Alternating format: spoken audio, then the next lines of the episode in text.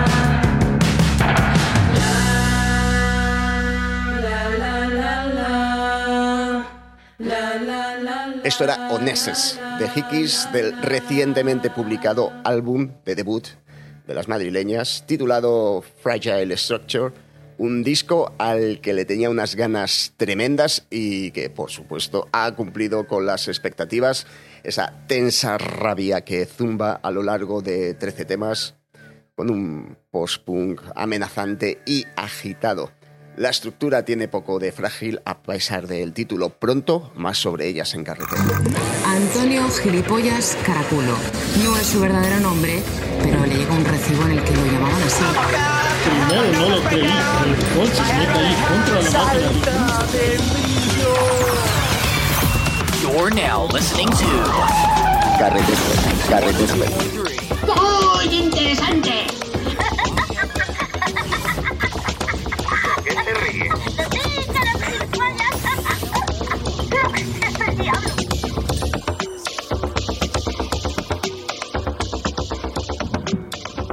Esto es André, miedo a la vida.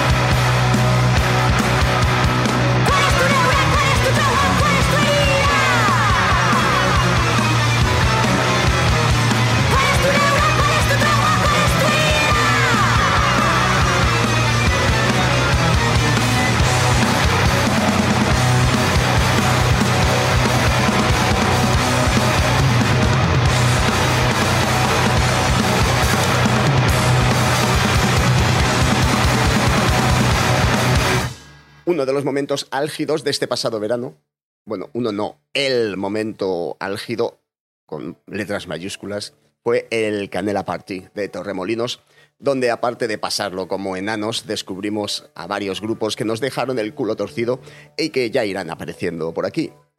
Uno de ellos, bueno, ya los conocíamos de antes, pero la primera vez que lo vimos en directo fueron Sandré, la banda de Barcelona, que pusieron aquellos patas arriba con temas como el que escuchábamos ahora, Miedo, la vida, y que nos contaban en una entrevista que acabamos de publicar en Rock Bottom Magazine, la publicación online que deberías estar leyendo, y si no lo hacéis no sé qué puñetas os pasa.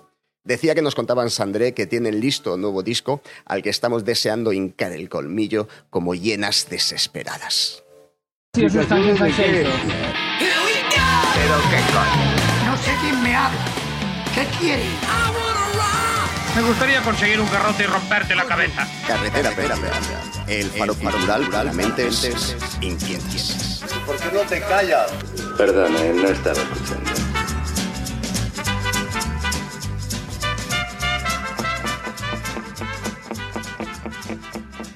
You're so funny, you're so funny. I can hear you all the way. Clear across the country. Don't care that you're behaving. You're your mother's favorite baby, and your father don't know quite what to do with you, boy. Did you get what you came for? Did you get what you wanted? Put a ring on her finger, like give you a daughter. Will it fix all of the problems you've had since you were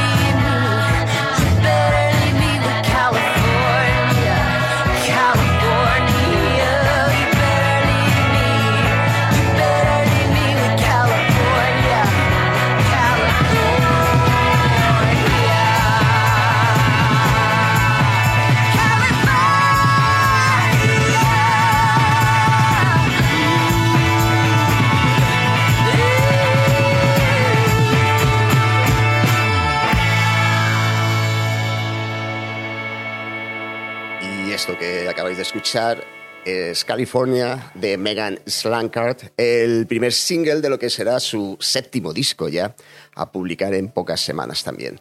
Eh, su música bascula entre la americana y el indie y a nosotros nos llegó por recomendación de nuestro querido amigo James de Preto, el guitarrista de la Mission Express, la banda de Chuck Prophet, porque él tocaba con, con Megan, suele tocar allí porque son paisanos de San Francisco.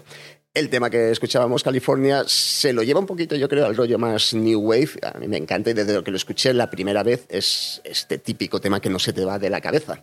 Megan Slankar, a ver si algún promotor avispado se anima a traerla por aquí. Ladies and gentlemen, welcome to violence. Tiene que ayudarnos, doctor. Hemos intentado hacer nada y ya no sabemos qué hacer. El poder de la. Bueno, pero ¿esto qué es? ¿Pero esto qué es?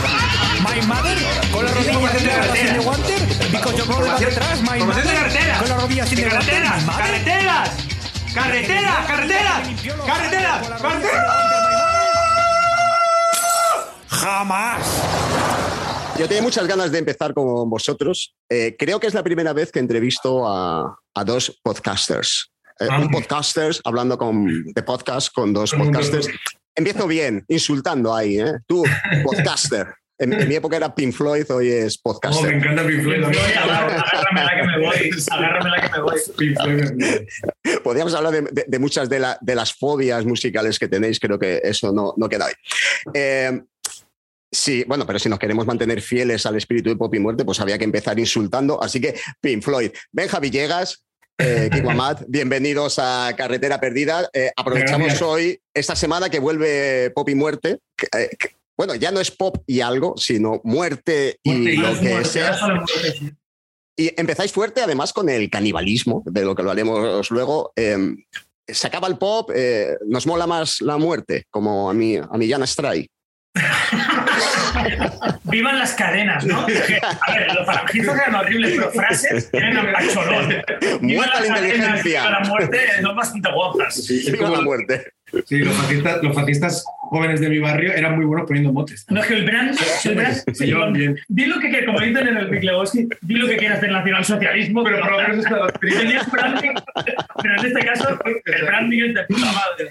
Bueno, sí, no, la- básicamente, Javi, lo que queríamos era, no, o sea, vamos, sea, eh, las cartas boca arriba. Queríamos volver a Psycholand, básicamente. Y, y nos parecía que, que Psycholand. De hecho, Pop y Muerte nació como, co- como idea de la tercera temporada de Psycholand. Es decir, Ajá. la tercera temporada de. Psycholand. Exacto. Sí, iba a ser, Iba a ser sobre rock. sobre Pop y Muerte. Eh, entonces, es cuando damos el salto a, a Radio Primavera Sound y nos damos cuenta que igual Pop y Muerte es el- un buen nombre para, para el podcast y hacemos la temporada que vamos a desarrollar. Y, y directamente dijimos, hostia, pues la, la segunda de, de- de- en Radio Primavera Sound, que sería la cuarta juntos, queremos volver a, a los serial killers. Sí, esto lo yo- nosotros lo vemos como algo ilimitado. O sea, que em, hay un igual que en la vida de un novelista, hay un punto en que ya por oficio y tal puedes, puedes empezar a hablar de todo porque siempre será tu mundo. Nosotros Ajá. creo que tenemos una forma de, de dialogar y de sacarle punta a cosas y de pensar en cosas y una formación nerd que se puede aplicar a a, cosas realmente ilimitadas. Por tanto, podemos hablar del santoral, como podemos hablar de fascistas milenarios, como podemos hablar de, de, sectas, como podemos hablar de muchas cosas, porque, porque la forma de hablar y la forma en la que lo vemos Benja y yo eh, será muy parecida y seguirá una línea que no será que no contrastará con el resto. Por tanto, eh, el rock funciona, funcionó muy guay porque nos mola mucho también, nos mola, venimos de discos y de rock and roll y tal, pero que tampoco no se le podía. Tampoco, tenemos, que esperar, tenemos que ir a matar a rock and rollers para hacer temporada nueva.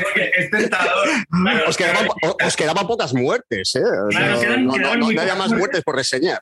Que Es exactamente eso. Era la idea y era o empezar a salir a matar a rock and rollers, que nos hubiera dado otro tipo de notoriedad, que a lo mejor no es la deseable, o, o- o seguir con, lo- con otras cosas que también nos molan, Sí. o volver, o volver al, al rollo crimen con chanza, que es que en el fondo es como empezamos. Sí, al final, al final el, el pop, el pop, digamos que no era tanto la música, sino nuestra voz, ¿no? Lo que decía, lo que decía Kiko de, de que somos populistas. Al final el pop está en cómo lo contamos.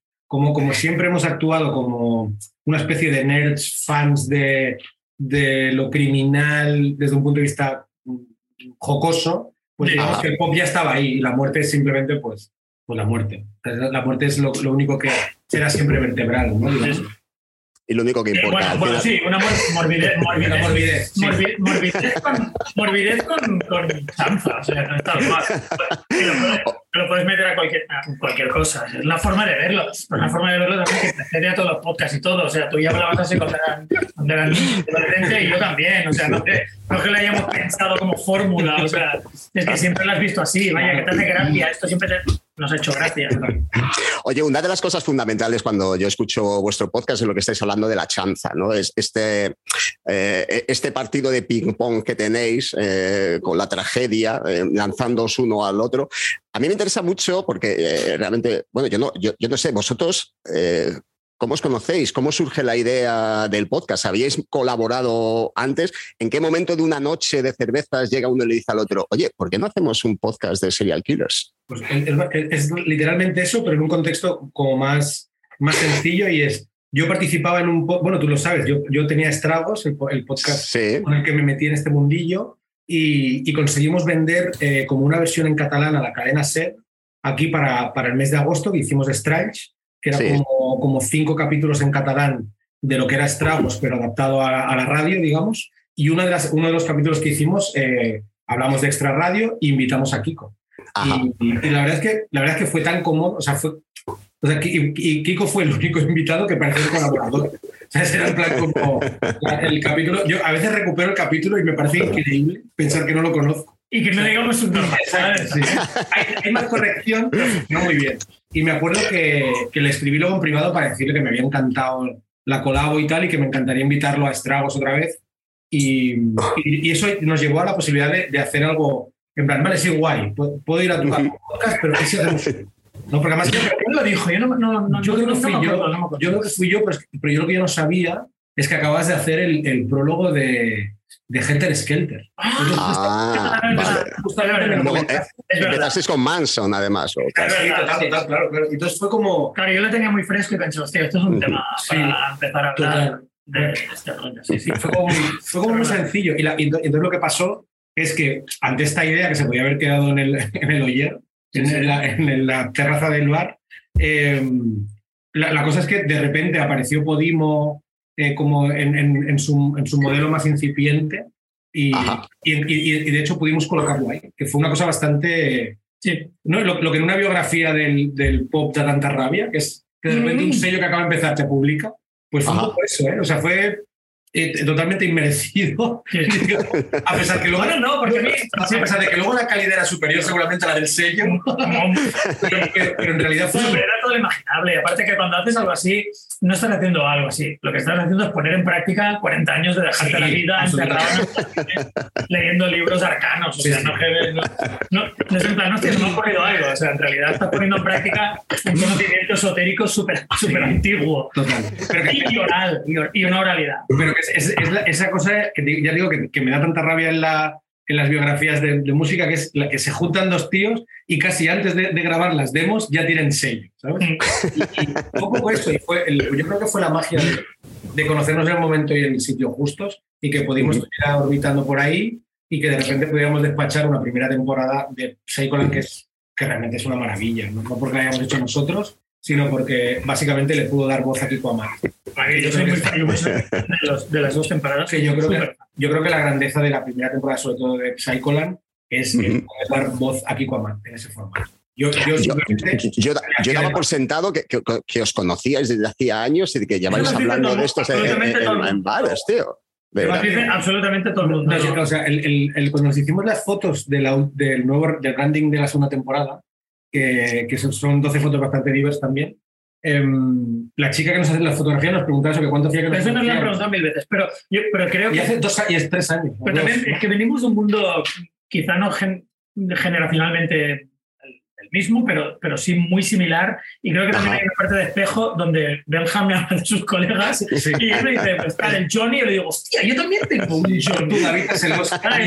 Yo Johnny, o sea, tal. Y entonces vienes de un mundo que sí que es, que es muy, muy parecido, por, por no decir exactamente el mismo. Entonces, eh, a, lo- a lo mejor no saliste en el momento junto con el otro, pero que vienes de un mundo exactamente igual. Vienes de un mundo, básicamente, esto tampoco es tan complicado de resumir, vienes de un mundo de gente que se ha pasado una vida entera diciendo paritas en bares. O sea, tal cual, o sea, diciendo paritas, o en locales de ensayo, da Sí, igual, sí, o en parques. O sea, cinco, seis horas De de, de pipas o litronas o lo que fuera, diciendo paridas y sacándole y dándole vueltas a algo, a lo que fu- a realmente a lo que, a lo que fuera, o sea, lo que se te pasara por delante.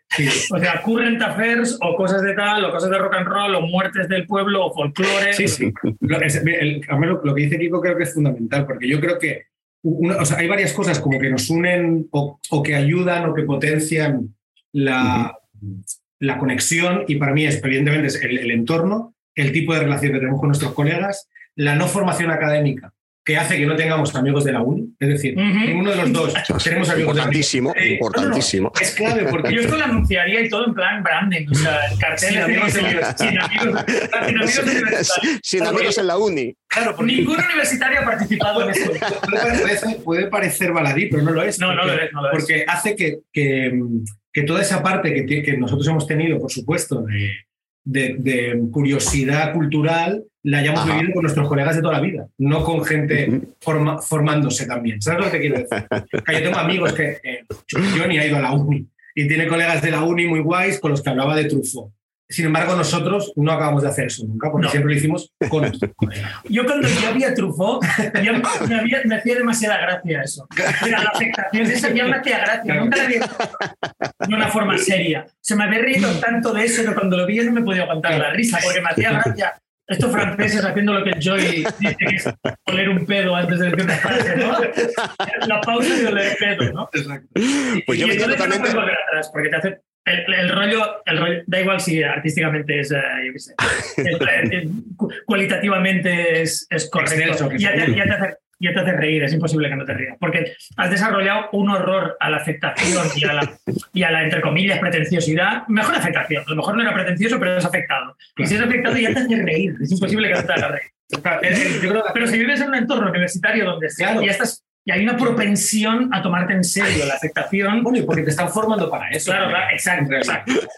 Tienes que justificar el dinero de tus viejos, en plan, o me tomo esto en serio, claro. o, O me flipa Truffaut. o porque mi, o porque mi plan está haciendo horas extras. ¿no? Aquí la, la movida está en que nosotros, a mí lo que me parece, me, o sea, me hace más, más feliz y me, y, me, y me coloca en una, una posición muy cómoda, es hablar, hablar con un novelista reputadísimo, con, con, con que cinco novelas a la espalda, eh, y decir que, que flipe Seis, seis. a- a- seis, y que flipe American Pie. Claro, qué claro. buena es American Pie y qué guapo los discos de 1982. ¿no? En plan, O sea, o sea, poder hacer ese ejercicio de haberte quitado ya, no haberte como de- en catalán se zampallagar, haberte quitado de, de encima ya todo, todo eso que es en plan, hostia, es que me flipa American Pie, ¿no? La pregunta es- sí, la- creo que en el mundo de la cultura también se tiende mucho a preguntar lo del placer culpable, pero si, si en algún momento lo he tenido es que ni puedo recordar. No, no recuerdo el placer culpable. Para mí esto no era nada culpable, tío. Agárralo como puedas, no era culpable. Claro, claro. Era mi puta cultura. No, me, ¿sabes? Ahora, No quiero negar que a lo mejor tuve que tener eh, por alguna novia seis meses de hacer ver que no me gustaba agarrarlo por nada, pero es mi cultura, es mi cultura y por tanto no me Me hace gracia a mí lo, lo- lo del placer culpable como casi un casi como un oxímoron, Sí, sí, ¿no? total, total. ¿Por qué, por qué me voy a sentir yo culpable por algo que, que me dé placer? Bueno, yo tengo que decir, Ben- Benja, que, que yo venía un poco a lo mejor engañado contigo, porque una cosa que me flipa de Pop y Muerte, en general, es los faltones que sois, que latizáis a todo. A mí me encanta reírme con dos energúmenos que se desopilan vivos hablando de la muerte de gente a la que yo admiro. Eh, Entonces, Ah. joder, reírme de esto me, me- por una parte me relaja y por otra parte digo, joder, vaya, vaya par de, de cabrones. Bueno, Kiko, tú lo de alimentar enemistades, y odios. Eh, bueno, has hablado escrito, el otro día estuvimos eh, escuchándote, eh, pero Benja, yo te tenía a ti como un buen tipo. Ah, ¿No, no será que te corrompe la influencia? No como además? Kiko, no como Kiko, ya- O sea, yo sabía que Kiko era un cabrón, pero tú. No, bueno, o sea, yo me, me considero una buena persona, pero, pero ¿sabes qué pasa? Que, pero, pero, no, no, pero te voy a Pero. en- en mi viaje, en mi viaje a, a Estados Unidos de este verano, en- me di con un colega, uno de, uno de mis mejores amigos desde pequeño, de Ripollet, que está viviendo en Odessa, que es como un agujero, un shithole increíble. Es literalmente el Ripollet de Texas. Y, y- y entonces él, me, él le explicó a mi mujer una historia de lo que hacíamos nosotros los sábados por la noche eh, en casa de un amigo, de intentar darle a mm, hacer beber eh, laxante a, a unos colegas, eh, meterles alcohol cuando estaban borrachos con un embudo para como intoxicarlos más y pensé que no, no soy nada buena persona. tío". O sea, y, y aún así éramos la aún así éramos la élite del barrio, o sea, éramos los mejores. Y, y éramos muy malas personas. Y, tira- y tirábamos como tirábamos eh, ceniceros a los coches desde un puente. Huevos, Sí. huevos. O sea, pasó. o sea, quiero decir, am, o sea, me di cuenta. ya eras un cabrón de antes, ¿no? Sí, tío, o sea, un- bueno, Vale, vale, que, vale.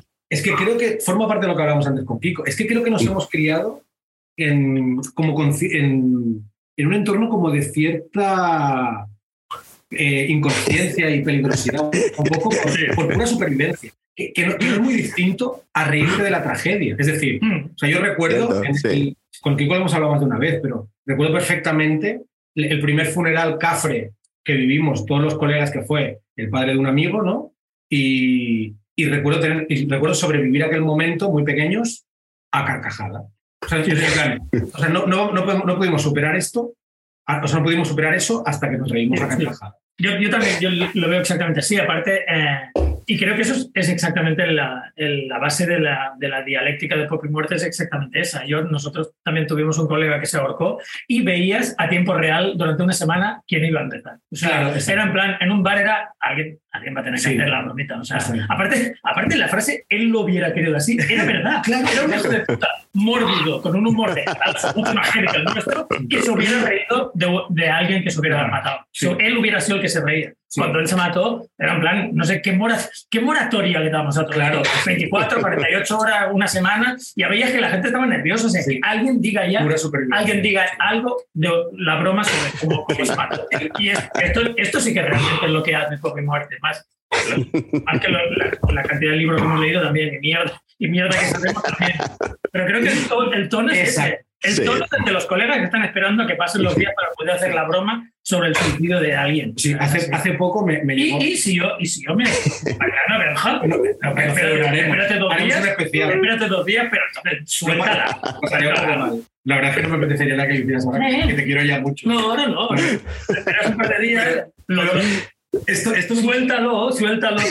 Suéltalo ya, Benja. esto lo hemos hablado en directo, en, ya no sé si en Poppy Muerto o en Seco, pero uno de, mis, uno de mis mejores amigos, el Lloreda, del cual he dicho barbaridades en todos los capítulos. Siempre sale. Siempre sí. sale. Sí, es. Bastante.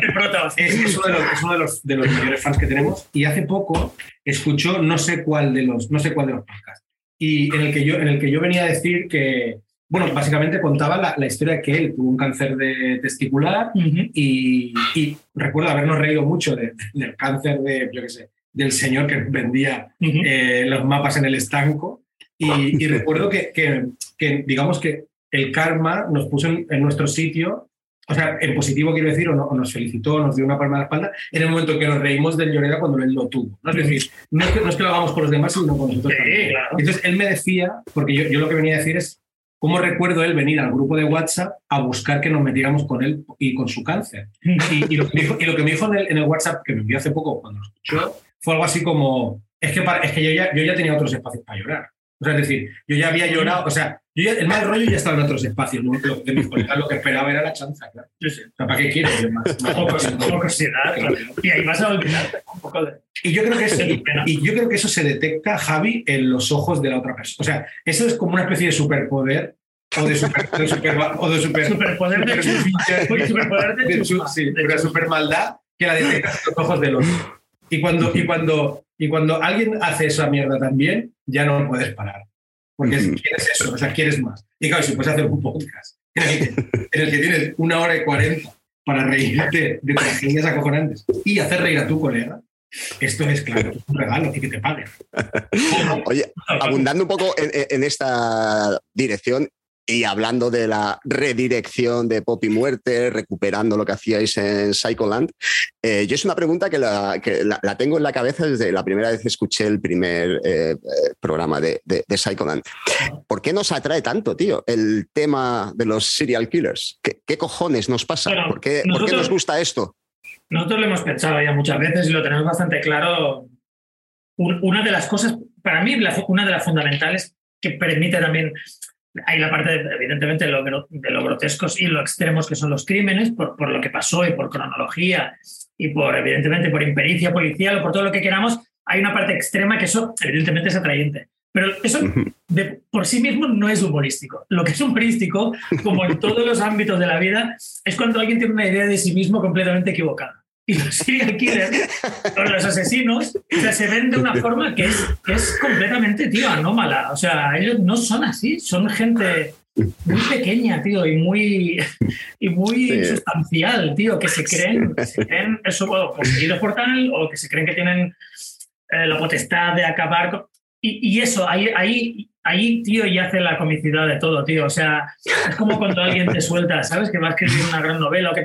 Y cuando alguien delira, tío, hace reír, hace reír, que se crea, ¿sabes? Que se crea algo, algo, o sea, el contraste súper heavy de lo que se creen con lo que en realidad son, es ya, es ya para descojonarte. Y luego está toda la parte realmente de, de, de, top secret, hot shots, agarrarlo como puedas, toda la parte ridícula. Hay tanta ridiculez, chapuza, de esto ya lo hemos hablado mil veces, pero chapuza, impericia, coincidencias grotescas que inexplicables, pero que en la vida suceden no, no, te las acaba realmente el, el, viejo, el viejo Stranger Than Fiction, es verdad. O sea, hay tantas cosas yeah. chocantes que también se te escapa la risa de en plan, no, no, puede ser, o sea, te estás tomando, puede ser que este tío se escapara de un serial killer y fuera a casa de otro. O sea, cosas así que en un guionista de Hollywood le dirían, ¿dónde vas? No puedo. ¿Dónde vas? No te lo va a quedar. Vale, pues sí, yo qué sé. Tenemos en la puerta al lado también son serial killers. Además, yo, esto, esto es muy yankee también, la verdad que es muy yankee. Claro, además es un fenómeno súper. Yo, y yo añadiría otra cosa, añadiría otra cosa, es que creo que tiene, tiene como esa especie de como el, de la, del atractivo de, de, yo podría hacer esto. Es decir, o sea, yo, yo, recuerdo una conversación con mis colegas también, al final va a venir los servicios sociales o va a venir... sí. Recuerdo una conversación como también como muy...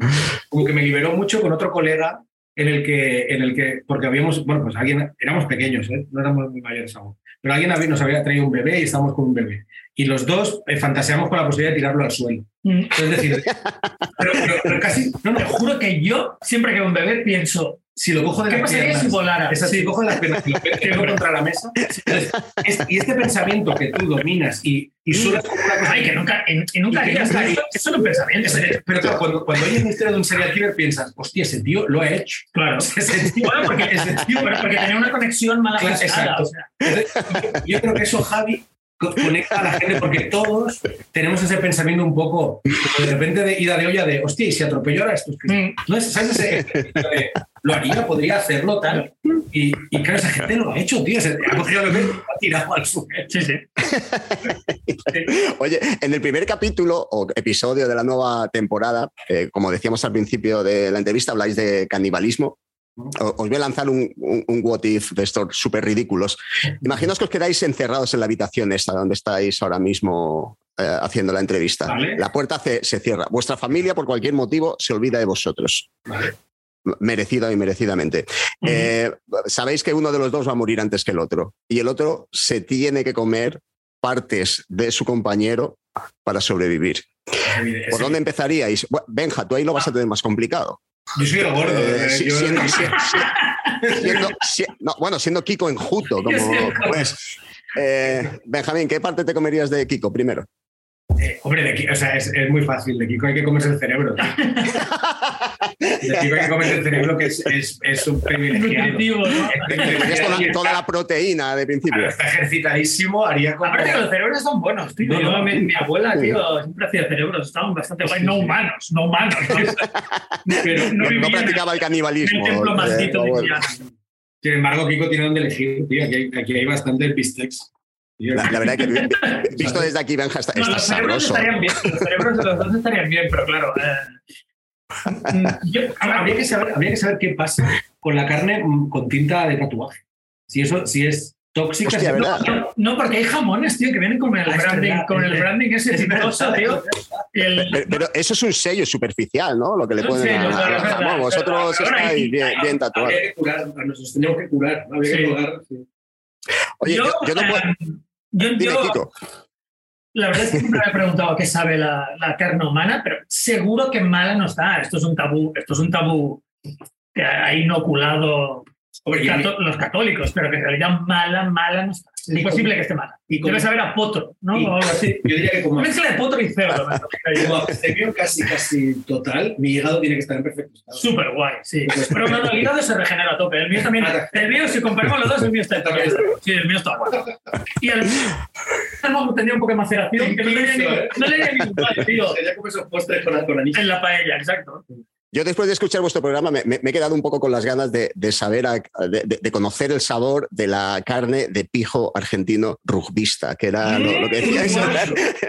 Uruguayo. El, el- el- el- el triple perfecto. Oye, Lo yo que te puedo pasa es que despedir.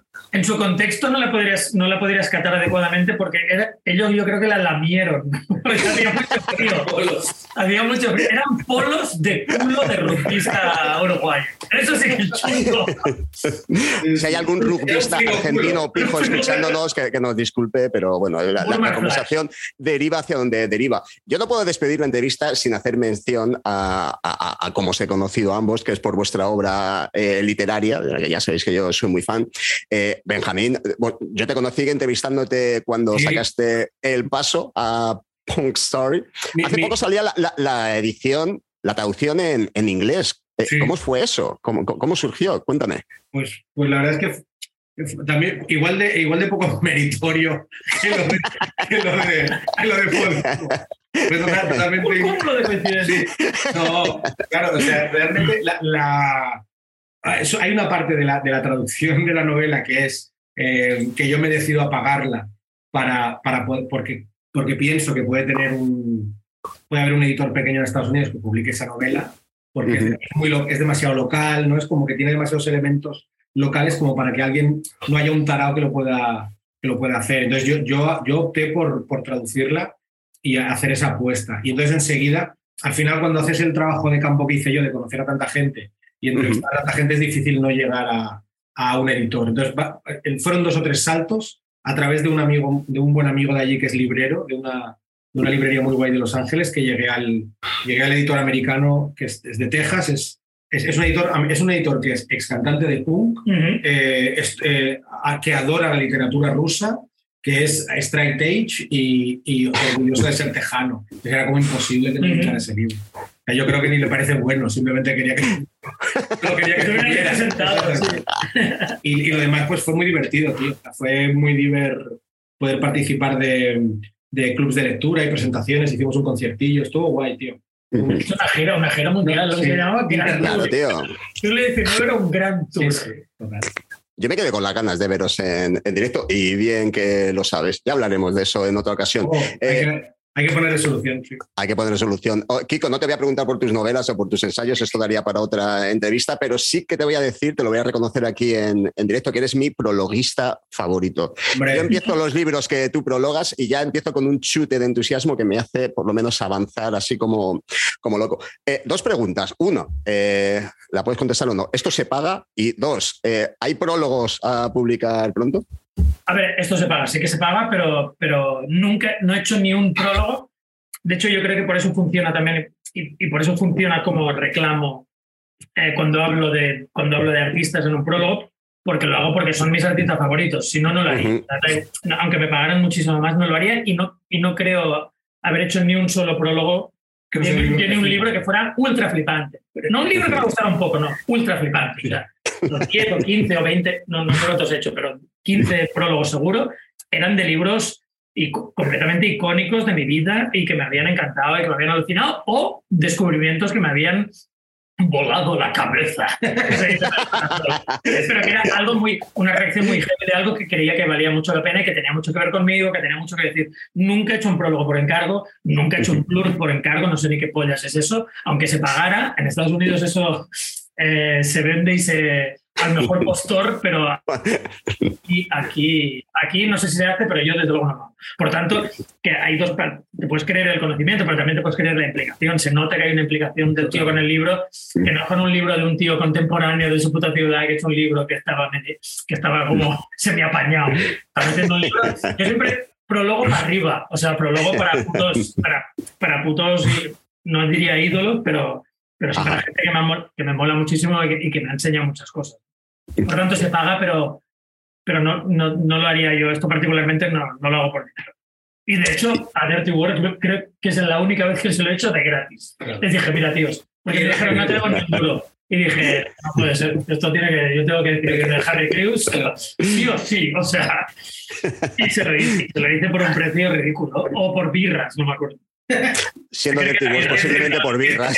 Es tan Dirty Works el trato que... Sí, sí, creo que, la emoción, creo que eran birras. De eso, no. Por birras y no pocas, posiblemente. No, igual, no, igual. O sea, Oye, hubiera- el- Tenía que haber pagado con alcohol destilado por ellos mismos.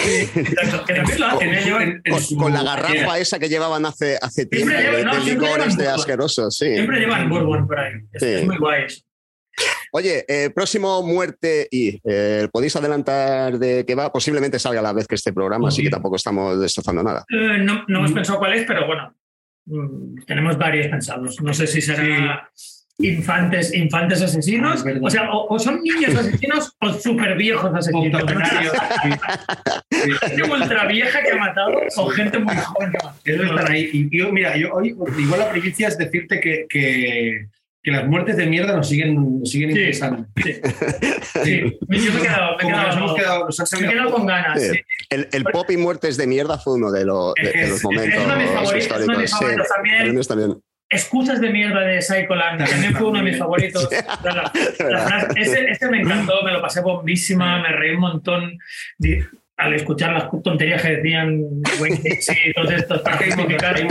Y el de mierda, o sea, es muy aplicable para algo. Y creo que Sí. otros muertes de mierda también vamos a Igual, no, no, no sabes cuándo va a salir tu, tu episodio, has dicho. O sea, ¿cuándo- Eh, yo, yo- hoy estamos grabando posiblemente mañana miércoles o el jueves 22, a lo sumo. Claro, pues yo, yo te digo que, Yo tengo prisa por sacar esto. ta- también se avecina, también se avecina un, yo creo que un directo chulo. Sí. Que no, no podemos decirlo Sí. todavía, pero se ave- se avecina algo guay que, que, que afectará a lo, a lo que contamos, digamos. Es decir, adaptaremos lo que contamos al, al sitio, al lugar y al, y al contexto. Y yo creo que también molará un montón. Oye, eh, Kiko Amat, Benja Villegas, eh, ha sido un auténtico placer las ganas que tenía de teneros en, en Carretera Perdida, arrancar temporada además con vosotros, mis podcasters favoritos, empezamos insultándonos, vamos a acabar insultándonos como es menester. La verdad es que Eh, somos cero podcasters, y, o sea, Sí, lo tenemos que confesar ya. Nunca hemos escuchado podcast, no somos. De vez en cuando Ya alguno. lo hemos soltado. Sí, hay que irlo diciendo porque somos pero los pero lo- los hacéis, tío, los Sí, hacéis. los hacemos, eso sí. Cuando sí. nos preguntan qué podcast, Culpables. ¿Qué, qué- qué- qué es tu podcast favorito? Yo digo, nadie sabe, nadie sabe nada. Es como decir, Y yo digo lo que él diga. Si él dice alguno de pedofilia, yo digo porque yo no conozco ninguno. es como decir, te dicen, ¿cuál es tu libro favorito? Y dices, la Biblia. o sea, el primero. O sea, En Dios, a la Ángela le preguntan tres libros y dice la Biblia. Otro y no tiene, no tiene un tercero. El Vuelve a pirata garrapata. Oye, vu- vuelvo a repetirlo. Mich, muchísimas gracias, tíos, por, por, por atenderme. Eh, seguid a, a- a- vuestras eh, cavilaciones sobre la muerte y el pop. Mórbidas. Y espero, espero veros pronto en persona, a ver si volvéis a hacer un, un podcast como el que hicisteis aquí en el- la historia Ojalá. aquella que se montaron en, en el Círculo de. Bellas Artes. Madrid nos gusta demasiado Ya te digo. Oye, la próxima vez que, que salga el bañador que os comprasteis en las fotos en la piscina. Me Sí, quedé con, la- sí. con las ganas. ¿eh? Queridos, un abrazo enorme. claro. Muchas gracias. Gracias. Amat, Benja Villegas. Hasta pronto, tíos. Chao. Soy.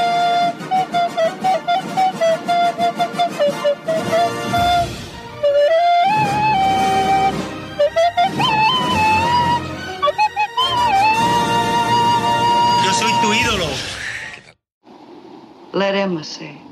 I wouldn't spit on him. Oh, he was always eyeing me. I never told my poor brother because Len would have killed him. That's why he held up the stage and killed my brother, because now he thinks he can get me. That's why. You've got it a little twisted, haven't you, Emma? Now you think you can get him. She's crazy. I won't sleep till I see both of you hanged. You and the kid and all of your filthy kind. Look at her, standing up there staring down on us like a somebody. Go get her, drag her down. Play the guitar, play it again, my Johnny.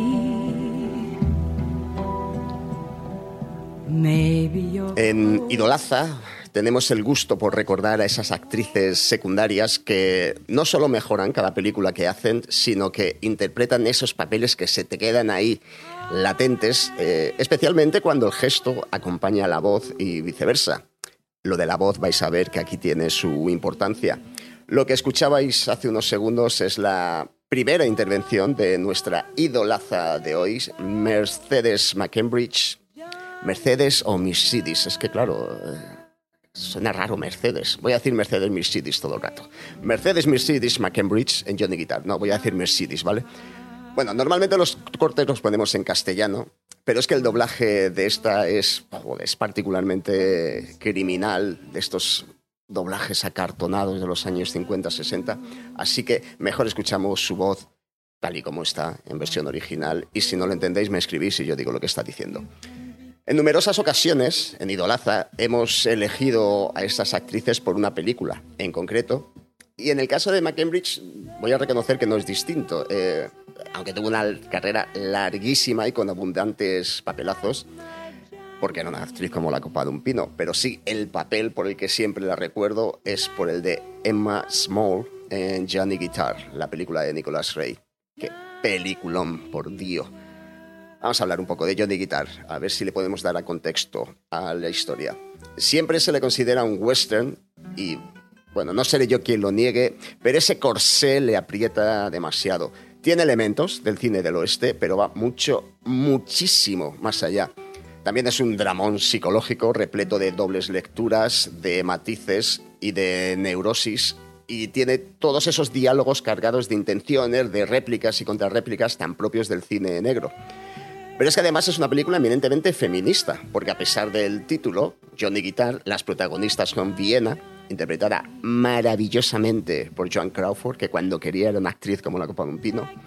Y bueno, luego está Emma, nuestra idolaza, Mercedes McCambridge, que le planta cara a una diosa de la pantalla con furia y desprecio y sale airosa del trance. Bueno, sale airosa, no, sale victoriosa.